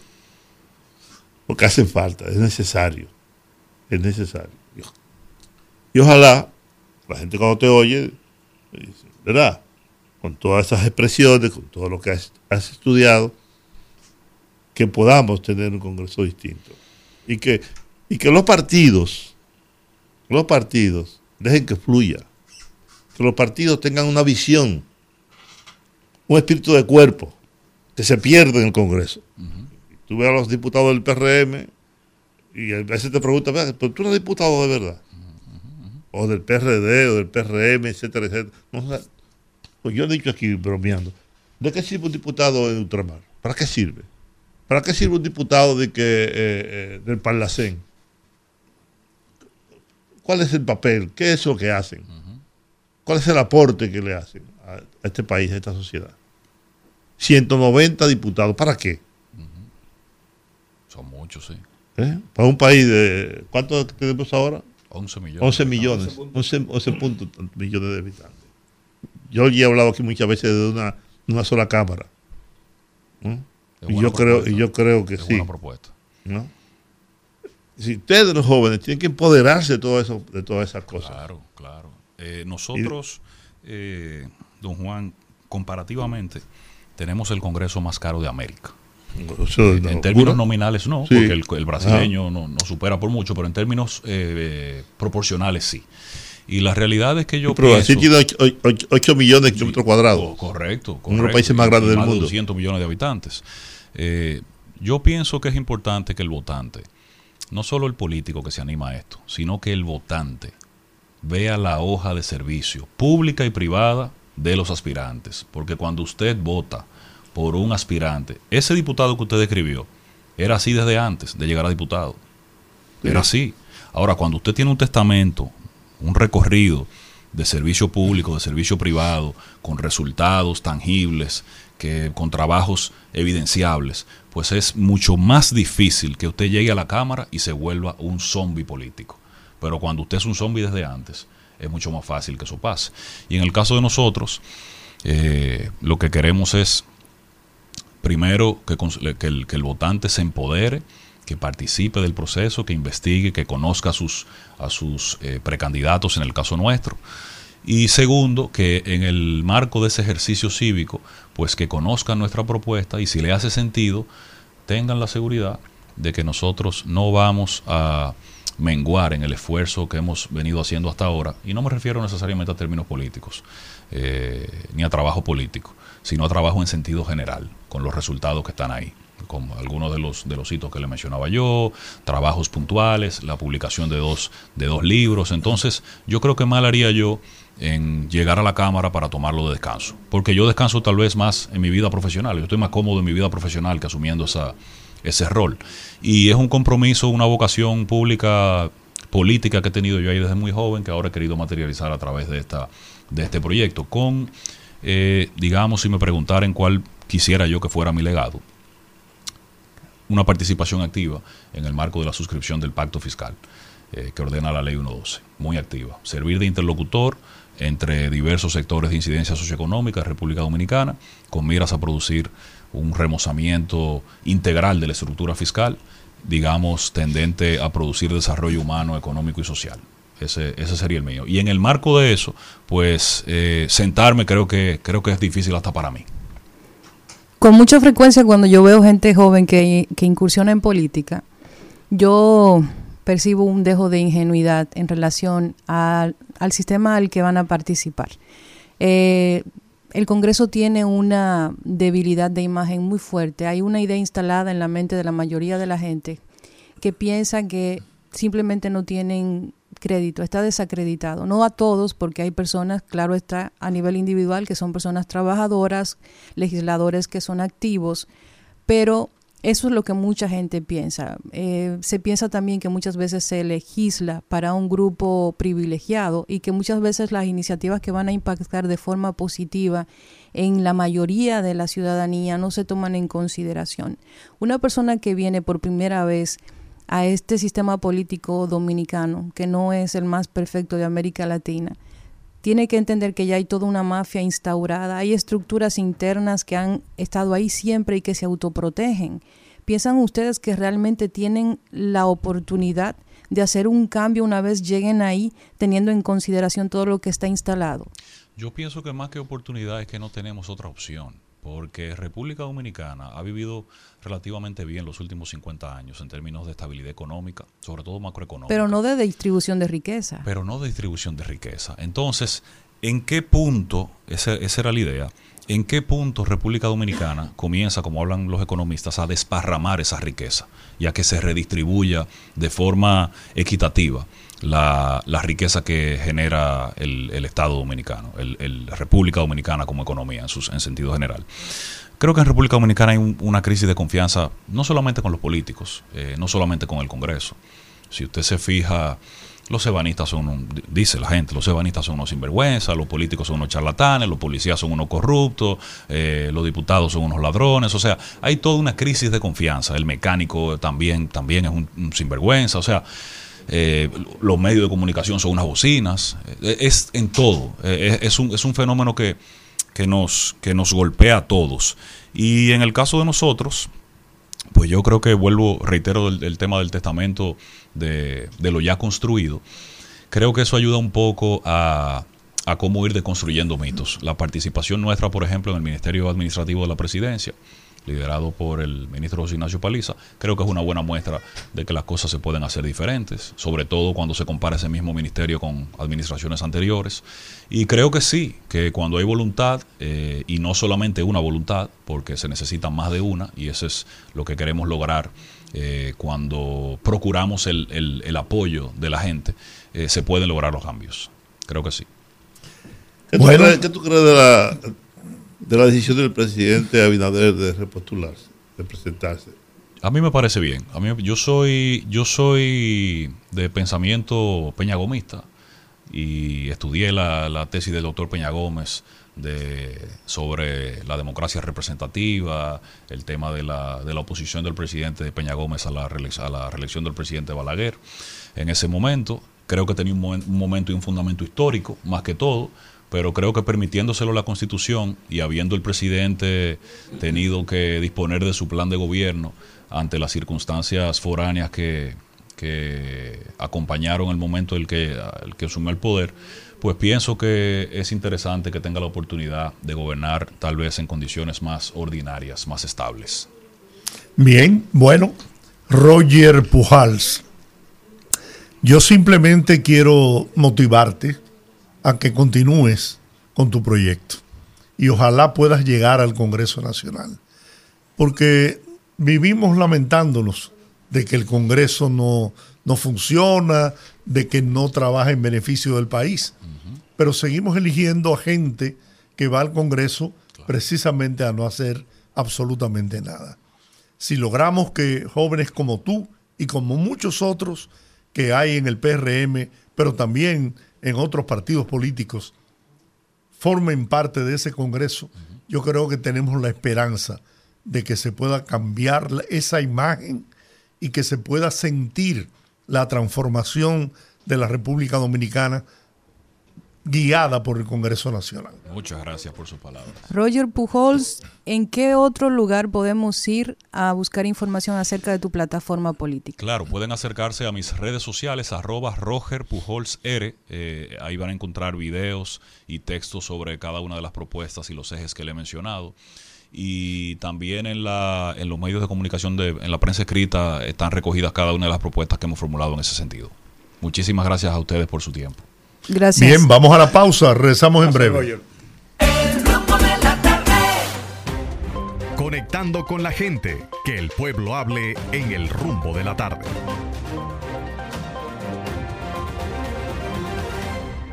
...809-682-9850. Repito, 809-682-9850.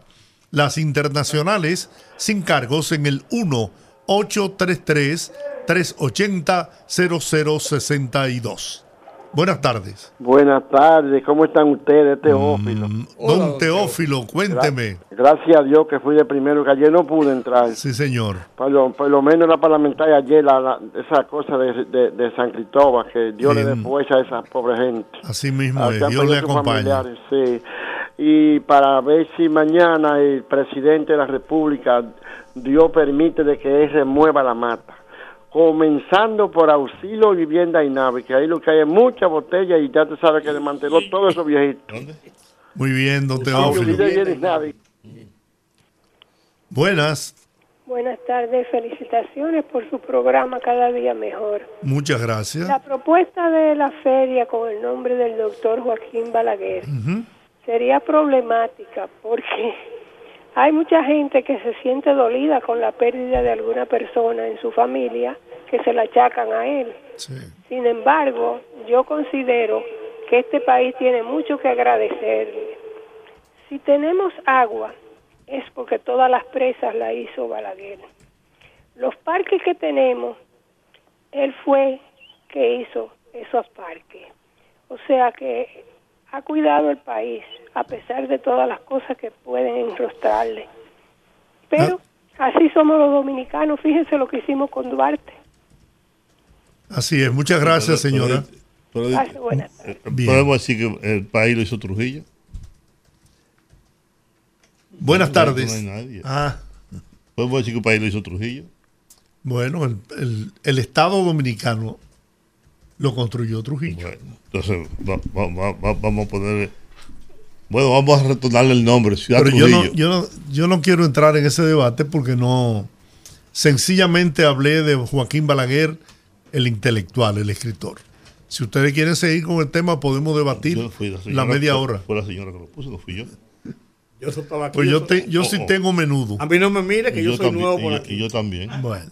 Yo también. Yo soy Y nuevo mucho. por aquí. 809-682-9850. Y te están buscando ahí. Es más, tú deberías irte. Mira, la gente está yendo. Sí. bueno. Eh, poderosos, una nota importante y es que el Hemocentro ha hecho un anuncio de que se necesita donación de sangre y que todas las personas que estén en disponibilidad de donar sangre para las víctimas de la explosión de San Cristóbal, que por favor se acerquen al Hemocentro para que puedan donar. Se necesitan muchos donantes, así que si usted es donante y puede hacerlo, por favor, vaya. Atención, ¿Qué es el atención. El Hemocentro es un centro que es eh, eh, público. Por eso, por eso una pregunta periodística importante. Porque la gente sepa. La gente ¿A dónde va? ¿A dónde va? ahí? El Yo sé lo que es, pero. El Hemocentro es como la Cruz Roja, pero es, de- es del gobierno. Eh, ustedes en su propio celular ahí pueden conseguir de inmediato la información de cuál es la dirección Banco de Sangre de República Dominicana, que está en la, en, en la avenida Los Restauradores. Eh, cualquier información también pueden llamar al 809-793-7503. Aprovecho, aprovecho esa información Repito. que está dando Olga para decir que la, el Ministerio de Fuerzas Armadas tiene un banco de sangre. Y un banco de sangre importante. Usualmente se usa para los militares y sus Sí. familiares. Pero, pero, pero, en este- exacto, pero en esta situación, bien puede el ministro Carlos Díaz Morfa pues, poner a disposición de las autoridades su banco de sangre. Buenas tardes. Hola. Hola, Jack. Jacqueline, ¿cómo estás? Bien, gracias. Qué bueno. Y creo que lo va a hacer Juan, oíste. ¿El qué? ¿El qué? Lo de la donación de sangre. El ministro de las Fuerzas Armadas. Creo que lo va a hacer. Jacqueline, te hace falta batiplátano y esa no es la Jacqueline que yo conozco. Cuente, eh, eh, tire. Estoy sudando al bondi aquí. Mire, señores, si el papá del muchacho que ustedes estaban entrevistando ahí se llama Rafael Pujols, yo lo conozco. Y él tiene razón en lo que él dice. Nadie llega a un sitio y se corrompe. Lleva su vagabundería al sitio donde va. Eso va también para los católicos, evangélicos, testigos de Jehová. Todo el que se mete a la religión, se cambia de religión. Dice, que para hacerse santo, no es verdad. Llega ahí con su maña y esa no la dejan aunque estén ahí. Lo que van es a dañar la religión. Por otra parte, señores, yo leí en el Diario Libre que Abel Martínez va a sembrar 100 tareas de tierra en este país. 100 mil. 100 mil. 100 mil tareas de tierra en este país, pero él no sabe contar, él no sabe convertir tareas en, que él es el cuadrados. penco número 2. Ay, Virgen de la Alta Gracia, ay, qué pobre, qué pobre, qué pobre eh, eh, candidato se está tirando el PLD, pero que imagínate tú, si no hay de otra, y que, que la penca era la doña y, y, el, y el que salió en el 2020, esos eran los pencos, pero yo creo que te le gano. Gracias, Jackie. Buenas tardes. Sí, buenas. Sí, Los poderosos cuéntemelo. y la poderosa. Lo que queda de ella. No, ya, pero no poderosa. Mira, Rudy. Lo que pasa es que, mira, ahí mismo yo escuché eh, diciendo lo que tú, eh, o creo que era Georgie, estaba eh, criticando sobre... Lo que pasa es que hay, hay comunicadores que no se dan a la fuente, entonces se llevan de la, de la, del inmediatismo, de las redes, de la cosa, y rompe- yo escuché de ahí mismo que no había agua, que no había luz. Señor, usted no estaba en, en- en el, en, el, en el punto del problema, ¿me entiende? Entonces, cuando eso suena por una emisora como esta, imagínate lo lejos que se va, quizás es mentira, lo más seguro que era mentira, porque se- como dice Yoli, se aprovechan por cuestiones políticas, y eso es lo que pasa. Bien. Muy bien. Gracias. Buenas tardes. ¿Cómo están ustedes, muchachos? Hola, ¿cómo estás? Bien, gracias a Dios, mejor que lo escuche ustedes. Bueno. Señores, pero, pero uno escuchando al grupito de la oposición, eh, ellos no tienen argumento para atacar al gobierno. Es que lo mismo, que los plátanos están a 8, que los plátanos huevos a 3. El, el mismo discurso del 2000 están ellos, increíble. 20 años después con el mismo discurso. Y el gobierno cada vez dándole la madre, porque con eso que hicieron ahora, con, con el- lo del pasaporte, oye, es un palo para los dominicanos. Yo duré una vez que llegué a Nueva York, llegué a las 9 de la noche, salí casi a las 3 de la mañana porque me metieron por la, por la puerta internacional y se no había más de mil gente delante de mí. Y ya ustedes se imaginan. Eso es cierto. Yo, yo he perdido que viajo eh, comúnmente a Dallas, Texas, y he perdido la, la conexión más de tres o cuatro veces por las filas inmensas que hay que hacer. Sí, hola. Buena. Bájeme el volumen del radio. Habla, habla Teodoro.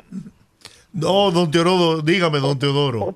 Usted está dando cifras mal de, de, de Penco 2. Él dijo 100 millones, 100 millones de tareas, no, no 100 mil. Bueno, deje lo que diga lo que él quiera. Total. Sí, dime. Yo leí ayer eh, ahí en el periódico que en Argentina hay, hay 20 provincias y 20 senadores y 120 eh, diputados. Y, y es un país con más de 3 millones de, de kilómetros cuadrados. ¿Qué te imaginas tú de aquí? Que hay 200 y Tam- también tiene una inflación de 117%. No, no, está diciendo de la cantidad. Yo sé de la cantidad de diputados y senadores. Eso es increíble. Aquí debía- deberíamos volver a los cacicajos. Sí, hola, yo estoy de acuerdo. Buenas. Cinco regiones. Ya. Olga. Era más Buenas. inteligente que nosotros. Guante H, Georgie y Rudy. Hola. Fíjense bien, por lo que ustedes empezaron el tema sobre la mequindad de la oposición.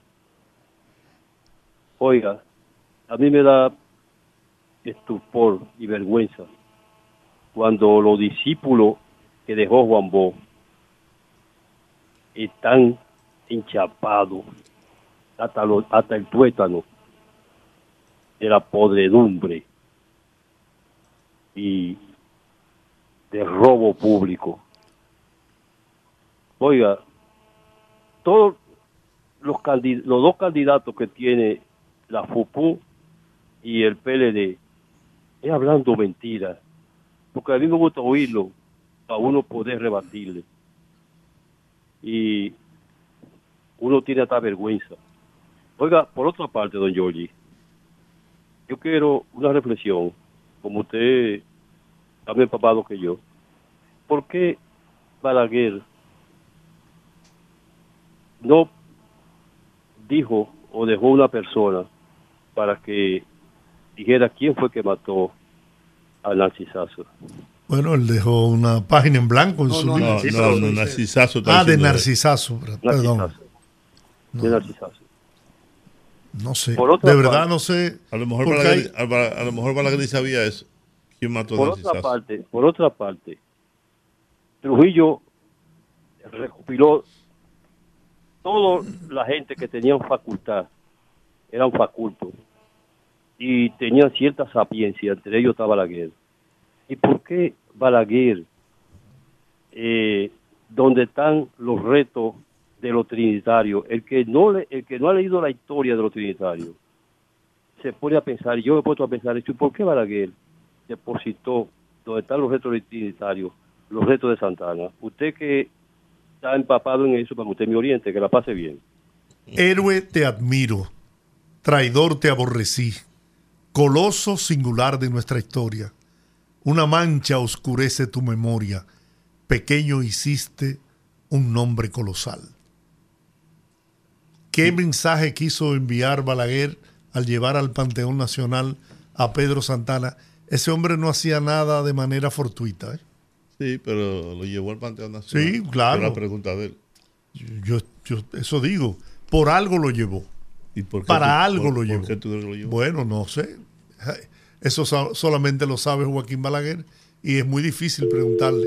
Si tú, Se cayó esa llamada. Tú le puedes preguntar. Cuando yo llegue al cielo, No le sé. preguntaré. Y él estará en el cielo. Seguro. Le pregunto. Porque yo sí sé que tú vas para el cielo. Ah, no, hasta eso yo estoy dudando. Hasta eso lo estoy dudando. Buenas tardes. Buenas. Hola. Hay problema. Hola. Ahí está la llamada. Hola. Ah, bueno. Buenas. Sí, buenas tardes. Hola. Juan, Georgie y Rudy. Sí.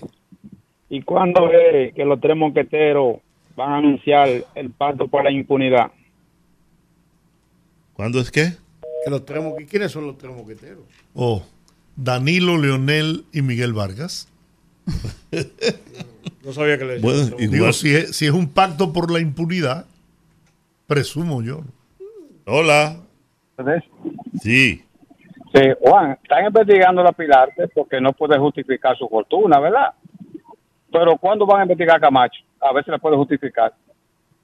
¿A quién? A Camacho, Ah, al profesor Camacho. al profesor Camacho, a ver si puede justificar su fortuna. Mm. Porque es para todo, ¿verdad?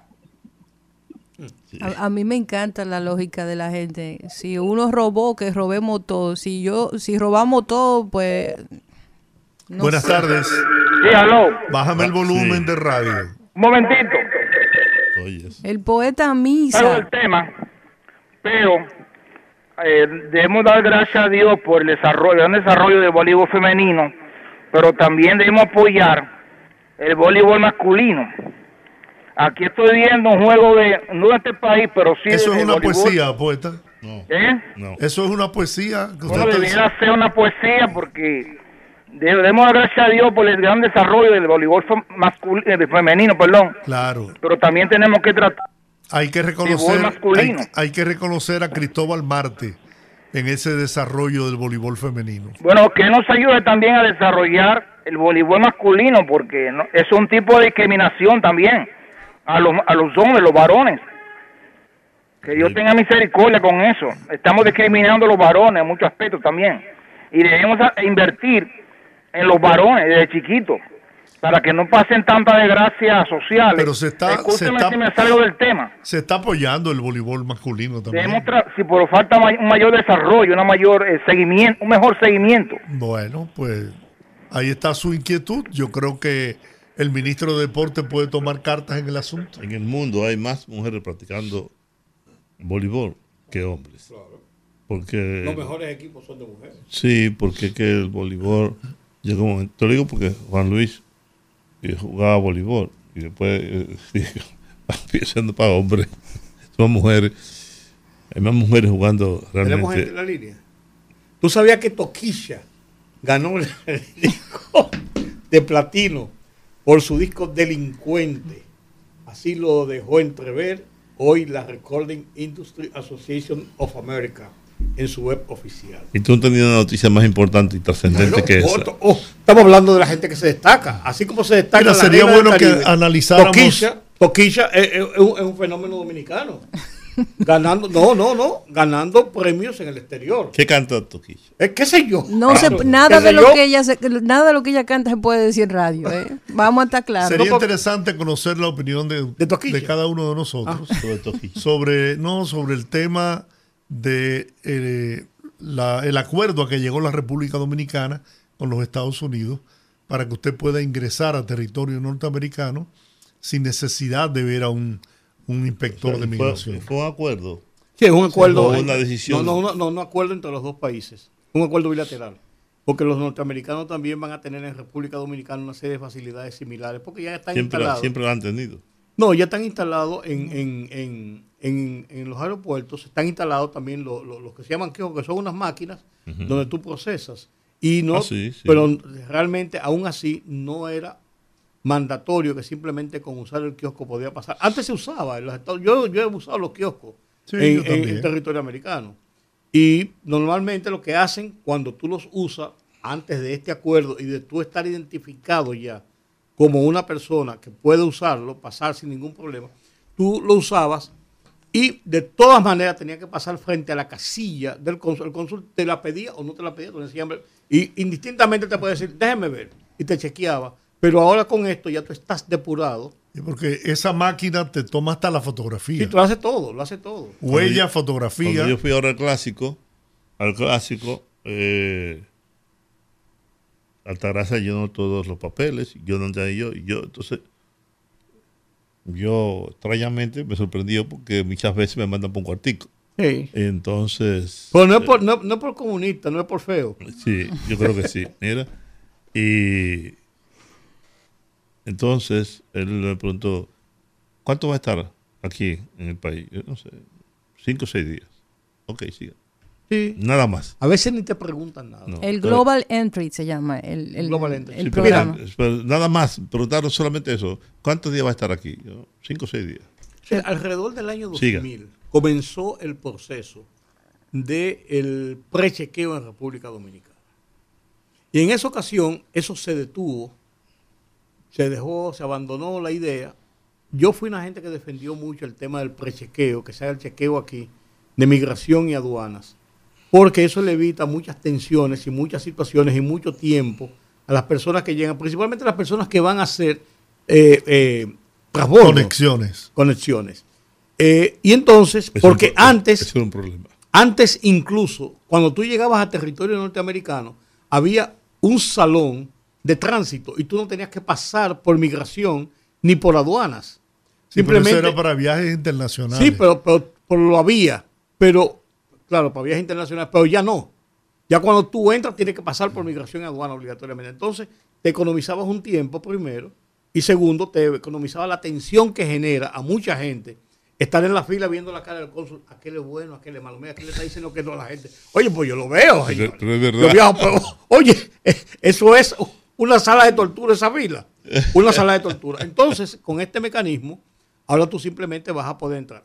Para- quiero decir lo siguiente. Tiene un costo, ¿eh? Este 100 mecanismo, dólares. 100 dólares por 5 años. Sí, por 5 Pero además de eso, Está barato. además de eso, hay que abrir el formulario. El formulario es un formulario con muchas exigencias, con muchas preguntas y muchas exigencias, donde tú das fe y el país de por sí da fe de que la documentación que tú usas y la persona que está con todas esas Es legítima. es legítima. Es legal. Sí, porque se presume muchas veces, hay países que presumen el estado de ilegalidad. Yo defendí mucho eso y se cayó.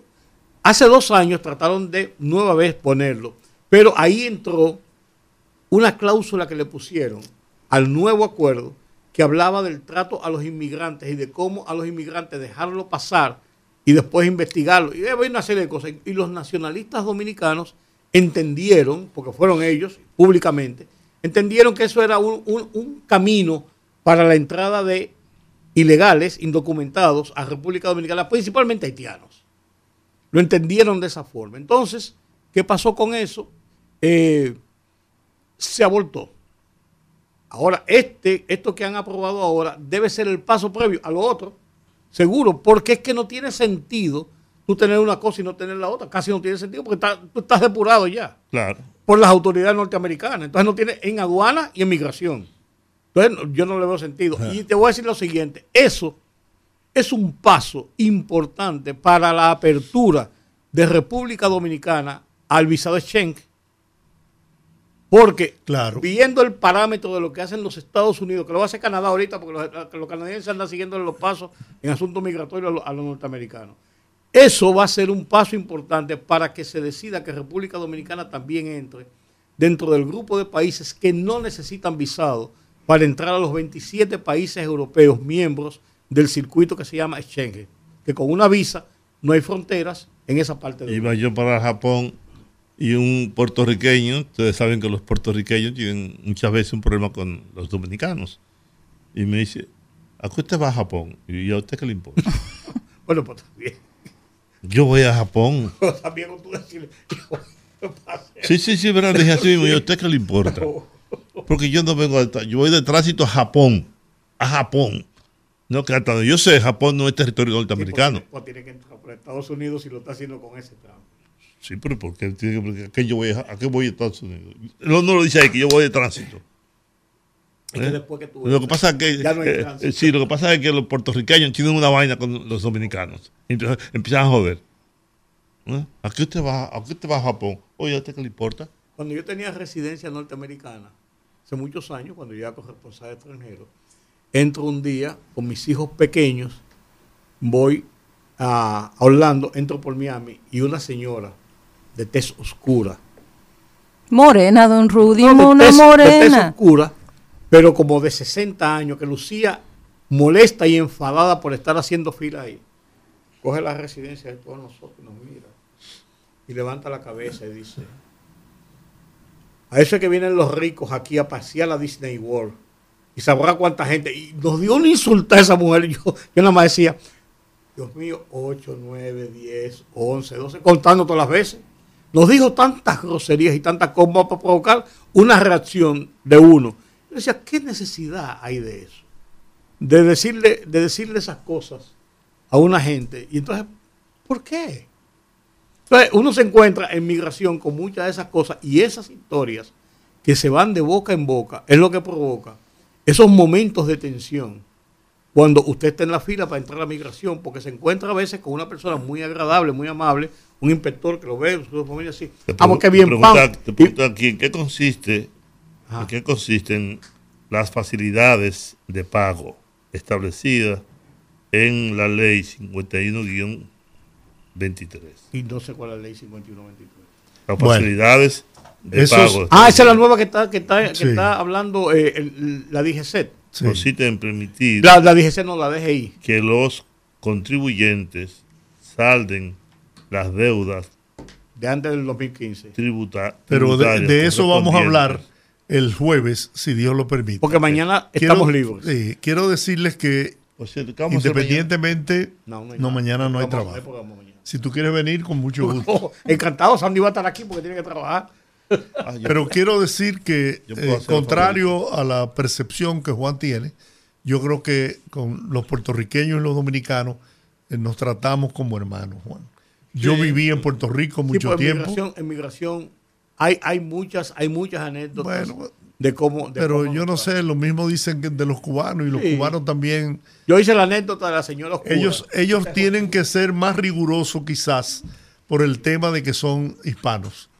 Y entonces esa es la causa. Podría ser. Pero el trato que yo recibí, he recibido siempre de los puertorriqueños ha sido eh, máximo. Pues, pues me ha tocado entonces. Saludos a To- a Toquicha por el tocado- premio que a propósito de Puerto eso, Rico. Y en Puerto Rico también. En Puerto Rico también me hicieron una vaina. A propósito de Puerto Rico, Yo no soy Yo no soy monjaíto. Aníbal no ha vuelto a llamar. ¿Y por qué? No sé. Volvemos el jueves. El jueves. Hasta, hasta allá.